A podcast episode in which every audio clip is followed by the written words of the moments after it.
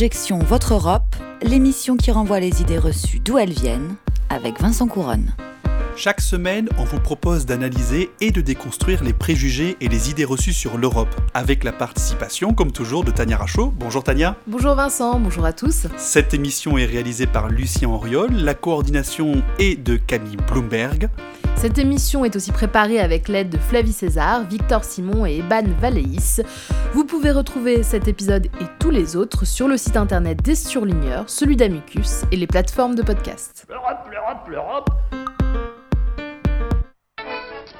La télévision française boude décidément le concours Eurovision cette année, un show pourtant prisé par les téléspectateurs. TF1 avait déjà décidé, il y a bien longtemps, de ne pas retransmettre cette grande émission fin d'année dernière. C'est l'émission de variété qui a lieu le 24 avril prochain en Grande-Bretagne. Motif avancé par Pierre Bouteillet, le directeur des variétés de TF1, l'Eurovision est un concours nul. Quand on me parle de Bakou, je pense à l'annonce des résultats de l'Eurovision. L'Eurovision, cette messe annuelle au cours de laquelle, après une longue soirée musicale, ode improbable et réjouissante au kitsch, chaque pays participant est invité à choisir à qui il donnera ses 12 points. L'annonce est faite en direct depuis chaque capitale, parmi lesquelles Bakou, capitale de l'Azerbaïdjan, et on entend alors un enthousiaste Good evening Bakou. Vous venez d'écouter, dans l'ordre, Pierre Bouteiller, l'ancien directeur des variétés de TF1, interrogé par le journaliste Jean-Claude Narcy sur TF1, justement, le 9 avril 1982, et puis euh, la journaliste Caroline Gillet, qui anime Foule Continentale sur France Inter le 12 mars 2021. Alors Vincent, quelle est l'idée reçue du jour? Vous l'aurez compris, l'idée reçue, eh bien, c'est, euh, c'est en tout cas celle qu'on va attaquer au marteau-piqueur et au micro-HF dans cet épisode. C'est l'idée selon laquelle l'Eurovision serait kitsch, une messe kitsch, même comme on vient de l'entendre. Et d'où nous vient cette légende européenne? Eh bien, un peu partout dans le monde, euh, on considère cette compétition musicale comme kitsch en réalité, mais, et ça, ça ressemble à un paradoxe, c'est le concours de musique le plus ancien et le plus regardé au monde. 200 millions de téléspectateurs, et le paradoxe n'est pas moins fort en France, puisque contrairement à ce qu'on croit souvent, on est dans le top 3 mondial en termes d'audience, à croire qu'on aime bien le kitsch finalement. Donc euh, c'est plutôt vrai. Eh bien, on va pas se mentir, Tania, c'est plutôt vrai en effet.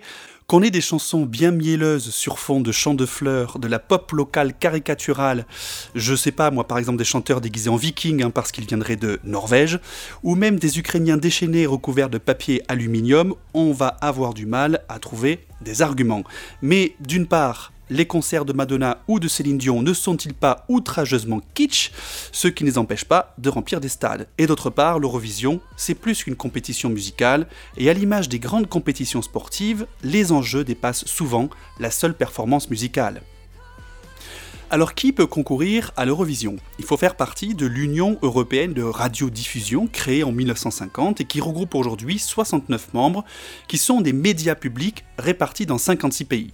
Et d'ailleurs, quand on regarde la carte des membres, ça nous rappelle que l'Europe, eh bien, c'est un vrai patchwork de pays avec même des micro-États comme Saint-Marin ou le Vatican qui sont membres de l'Union européenne de radiodiffusion. Mais bon, hein, si vous ne vous souvenez pas avoir vu de performances en soutane et col romain, c'est normal, l'État pontifical n'a jamais présenté de candidat. Dommage. Et l'Union européenne de radiodiffusion regroupe des membres qui vont bien au-delà des frontières de la petite Union européenne, hein, que ce soit la télévision russe, la BBC, et la télévision israélienne, pour ne citer que. Ce sont donc des médias qui sont membres et non des pays. C'est un peu l'UEFA de la chanson, hein, avec en plus son siège en Suisse. Et il faut préciser que la finale est un peu biaisée car six membres sont d'office représentés. Nous, la France, le Royaume-Uni, l'Allemagne, l'Espagne, l'Italie et le pays hôte. Et alors, quelles sont les règles de participation? Il y a des règles hein, officielles de l'Eurovision et qui posent des conditions très précises. Il ne faut pas avoir plus de 6 personnes sur scène, pas d'animal de compagnie, avoir plus de 16 ans, etc. Et puis il y a même, très important, un article 2.7 des règles de l'Eurovision, une règle qui interdit aux candidats de porter tout message politique sur scène, mais leur discours hors des projecteurs reste libre et les artistes savent en jouer. Certains vont jusqu'à braver l'interdiction, comme la finlandaise Krista Siegfried, qui a embrassé une de ses danseuses à la fin de sa prestation, prenant ainsi parti dans le débat qui se déroulait dans son pays sur le mariage gay. Et puis aussi, il faut noter hein, la disqualification en 2021 de la Biélorussie, car son message était pro-gouvernemental. Ensuite, on ne peut pas non plus jurer ni dire de gros mots dans une chanson, et d'ailleurs ça explique peut-être l'absence de certains styles musicaux. Mais l'Eurovision, ce sont aussi des tensions ou alors des affinités géopolitiques. Et vous savez, dans Objection Votre Europe, on aime bien inviter parfois des spécialistes reconnus et respectés dans leur domaine, et c'est pourquoi, dans cet épisode, eh bien, on a trouvé un fan qui a accepté de venir. Bonjour Jérémy. Bonjour. Bonjour Jérémy. Alors je précise que son prénom, hein, votre prénom Jérémy n'a pas été changé, c'est courageux, bravo. Quels sont, Jérémy, d'après vous, les enjeux géopolitiques qui transparaissent de l'Eurovision? Eh bien, justement, moi, j'ai jamais pensé que l'Eurovision était un espace euh, d'expression géopolitique très fort. Euh, quand il y a des sujets, des sujets chauds, euh, il est possible que ces sujets s'expriment lors de l'Eurovision parce que c'est une vitrine et donc les chanteurs, les représentants de certains pays utilisent cette vitrine pour exprimer leur opinion sur ce sujet chaud. mais ça pourrait être le cas de la même façon dans une compétition sportive ou un, autre événement culturel. par exemple, la chanson ukrainienne qui a remporté l'Eurovision en 2016, 1944, euh, était une chanson à forte connotation géopolitique puisqu'elle dénonçait euh, le massacre des Tatars euh, ukrainiens en 1944 par l'armée soviétique. Et il y a eu effectivement quelques petites tensions lors de cette soirée, d'autant plus que le favori de cette édition de l'Eurovision était à la base la Russie et elle a été battue à, plat de couture par, par l'Ukraine. Mais voilà, on était deux ans après l'annexion de la Crimée par la Russie. Donc oui, effectivement, il peut y avoir des espèces de poussées d'huile quand il y a un sujet chaud. En revanche, faire de l'Eurovision de manière permanente un espace d'expression euh, géopolitique, non, je n'y crois pas. On dit souvent qu'il y a euh, à travers les votes des pays, euh, des traductions et des, euh, intentions géopolitiques. moi, je ne pense pas. Je pense qu'effectivement, on voit la Biélorussie qui vote avec la Russie, le Danemark qui vote avec la Suède. Pour moi, c'est tout simplement une question de proximité culturelle. Ça peut être aussi lié à la présence de communautés de ces pays-là dans le, pays depuis lequel ils, votent. De la même façon, par exemple, en France, dans les années 90, il était, il n'était pas rare que le vote français aille en faveur de l'Arménie ou du Portugal euh, et nous avons euh, des communautés arméniennes et portugaises assez fortes en France. Donc euh, je l'expliquerai plutôt de cette manière-là plutôt que par voilà, le, un vote absolument géopolitique à, chaque, à chaque édition. Donc peut-être plus que des questions culturelles ou historiques qui, qui, sont mobilisées ici plutôt que des questions géopolitiques. Mais il y a quand même précise, hein, des spécialistes hein, qui ont des gens très sérieux, des chercheurs qui ont travaillé sur le, les questions géopolitiques de l'Eurovision.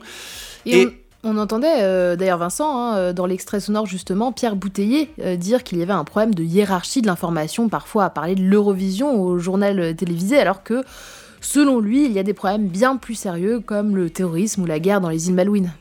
Et c'est vrai que, et comme je rejoins ce que disait Jérémy tout à l'heure, l'Eurovision, avant tout, c'est une compétition musicale, c'est un divertissement. Mais même si il est avant tout perçu comme un divertissement, en réalité, euh, loin de nous divertir de l'actualité politique et internationale, cette compétition de la chanson pop-rock hein, nous, plonge bien au contraire au cœur de la géopolitique européenne. Derrière, évidemment, c'est cette compétition musicale. C'est même dans l'ADN du concours, comme l'Union européenne, l'Eurovision, c'est une création post-Seconde Guerre mondiale pour apaiser les tensions entre pays par la culture, et pour faire partie du concours, il faut s'engager à respecter les droits de l'homme. Euh, excusez-moi, la Biélorussie est membre, il me semble, non Apparemment, Tania, c'est assez souple les critères hein, sur les droits de l'homme. Pour cette 65e édition en 2021, la guerre dans le Haut-Karabakh a entraîné le retrait de l'Arménie en raison du conflit avec l'Azerbaïdjan, qui est finaliste, hein, avec une chanson peut-être un peu trop guerrière, nommée Mata Hari. De la même façon, euh, lors de la dernière édition organisée euh, par Israël, donc en, en 2019, Israël avait été euh, accusé de faire du pinkwashing euh, à l'occasion de cet événement, puisque voilà, il y avait des slogans euh, très LGBT friendly, etc. Ça faisait suite aussi à la participation à deux reprises d'une transsexuelle pour représenter Israël, et voilà, alors que Israël était bah, représenté politiquement par un gouvernement nationaliste et religieux, on, l'accusait à l'occasion de la vitrine représentée par l'Eurovision de, faire du, pinkwashing. Et donc, je, reviens sur ce que je disais il y a, il y a un instant à ce titre-là, pour moi, l'Eurovision est utilisée en tant que vitrine pour euh, délivrer certains messages euh, potentiellement géopolitiques, mais en tant que tel, ce n'est pas un espace d'expression géopolitique. Mmh. Et d'ailleurs, les règles de l'Eurovision le spécifient bien. Et oui, c'est vrai que, merci Jérémy pour ces précisions, mais c'est vrai qu'il y, a quand même deux moments marquants euh, où on voit un peu cette géopolitique apparaître lors de la compétition. Alors, il y a les votes, trois types de votes déjà, celui du public, celui de cinq professionnels de l'industrie de la musique et celui le plus tendu politiquement, l'attribution de points de la part des pays qui participent au concours. Et c'est là que se révèlent euh, les affinités entre voisins. Les groupes de pays amis s'attribuent systématiquement des points pour les finales. Entre 2004 et 2014, tenez, la Croatie a toujours voté pour l'Albanie, la Biélorussie pour la Russie, la Suède pour la Norvège et la Serbie pour la Bosnie-Herzégovine. On pourrait multiplier les résultats. Et les votes sont très politiques. Hein. L'Europe de l'Ouest a massivement voté pour l'Autriche en 2014, contrairement à l'Europe de l'Est. La raison, la personnalité de la candidate, Conchita Wurst, qui a révélé le fossé Est-Ouest sur la question de la transsexualité. Enfin, il y a des pays quand même un peu plus isolés, hein. Tania, c'est le cas par exemple du Royaume-Uni hein, qui paye probablement les effets du Brexit. Et puis il y a aussi le choix des chansons. L'autre moment où cette politique se révèle, euh, c'est dans ce choix-là des chansons, même si les règles de l'Eurovision empêchent la transmission d'un message explicitement politique, les paroles eh bien, peuvent révéler des tensions, et la plupart du temps c'est contre la Russie qu'elle s'exprime. En 2016, l'Ukraine remporte la victoire avec une chanson, on en parlait tout à, à l'heure, 1944, qui s'opposait à la Russie. Toujours contre la Russie en 2009, les Géorgiens ont voulu chanter We Don't Wanna Putin, en référence au président Poutine, et la guerre opposant les deux pays en 2008. Mais l'Eurovision a décidé de disqualifier la Géorgie car, eh bien, trop politique. Ah, pas cool. Mais bon, heureusement, on a quand même de quoi fâcher Poutine, qui n'avait pas tellement apprécié la victoire de Kunchita Vost en 2014, qu'il avait même écœuré selon ses termes. Et euh, à ce moment, le président russe avait tenté de contrer l'Eurovision en relançant Intervision. C'est quoi? Eh bien, c'est une version euh, bloc soviétique du concours qui avait cessé d'exister en 1980, mais sans succès, l'Eurovision a continué et l'Intervision n'est pas revenue. Et pour cette 65e édition, eh bien, les chansons ne sont pas politiques, comme on l'a dit, mais les chanteurs, eux, peuvent être engagés. C'est le cas de la candidate russe, étonnamment, elle est désignée par une émission de télévision, donc c'est pas totalement contrôlé par le gouvernement. Elle est féministe, elle défend la cause des réfugiés et des minorités sexuelles et chante l'évolution de la place des femmes en Russie. Clairement, pas la favorite du président ni des conservateurs du pays. Tout à fait, Tania, et c'est le moment dans Objection Votre Europe où on met un peu d'Eurovision dans vos oreilles.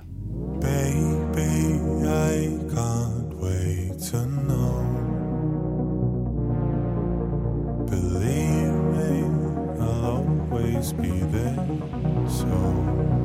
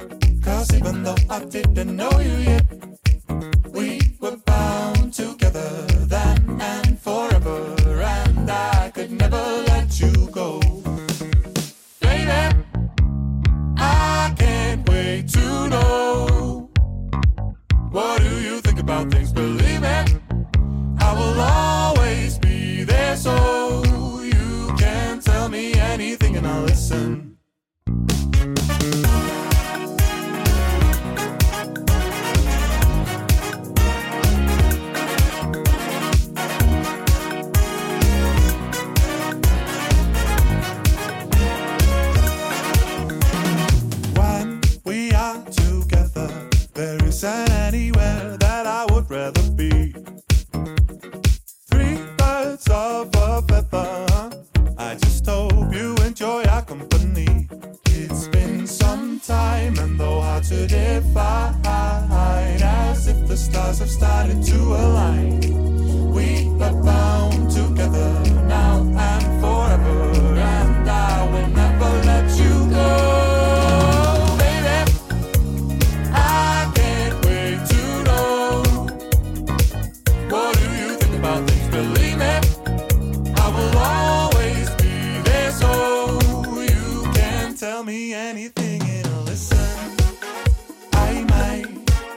Know what to say.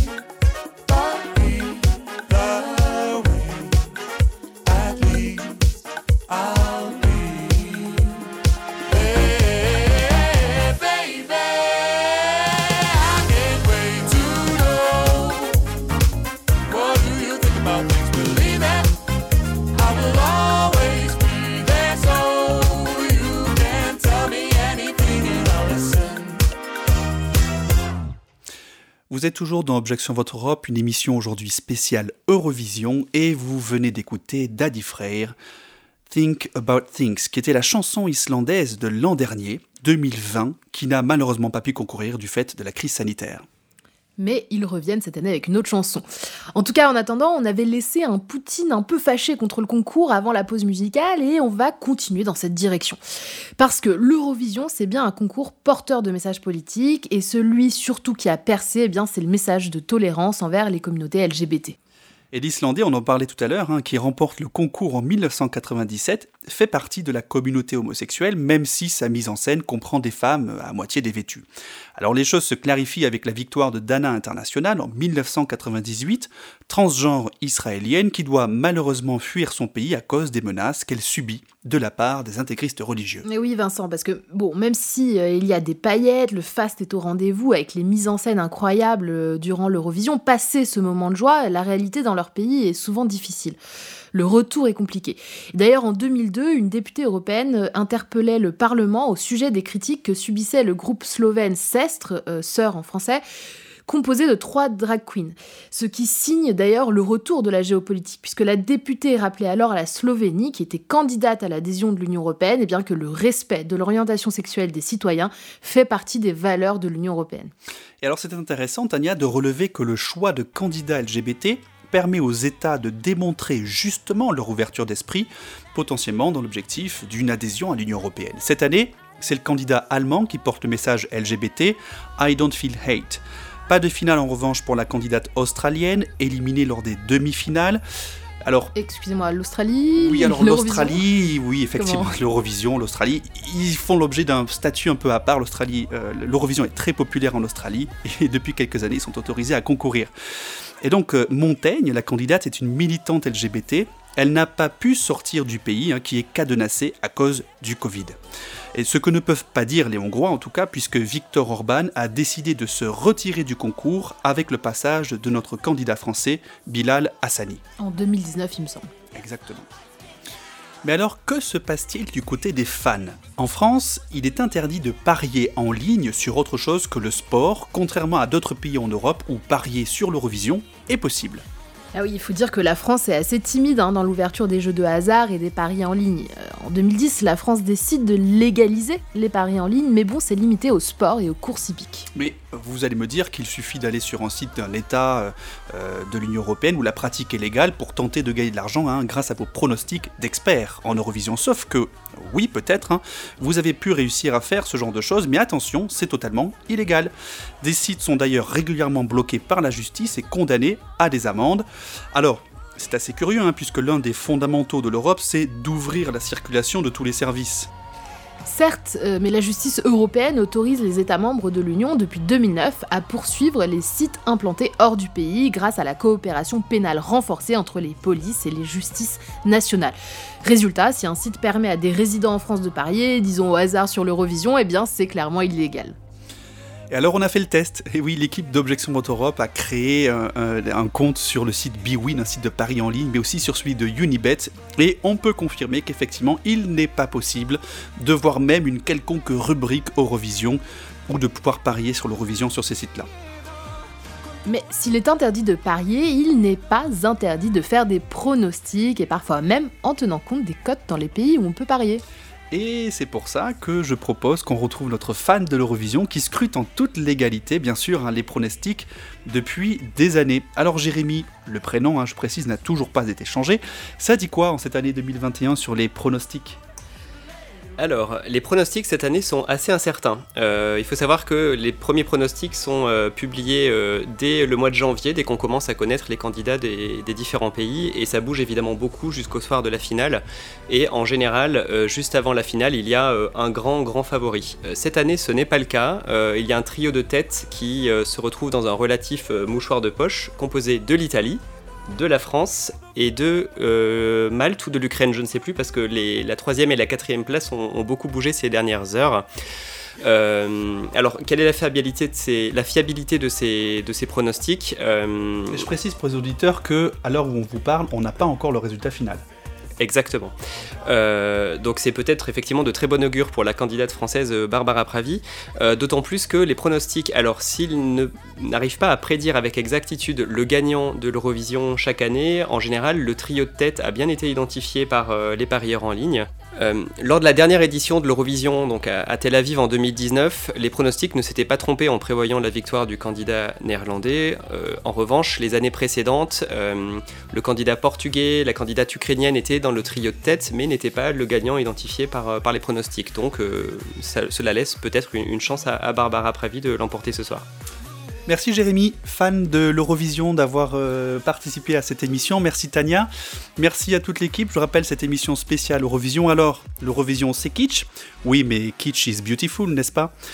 Merci de nous avoir écoutés. Objection Votre Europe, c'est terminé pour aujourd'hui. Rendez-vous au prochain épisode sur les ondes de radio, le site d'Amicus Radio et des surligneurs. Toutes les références et les extraits sonores, et oui, oui, pour votre plus grand plaisir, les extraits sonores de l'Eurovision sont à retrouver sur la page de l'émission sur le site d'Amicus Radio. Et pour l'actu, comme d'habitude, suivez-nous sur nos réseaux sociaux. Et le mot de la fin pour la candidate Malte, je me casse.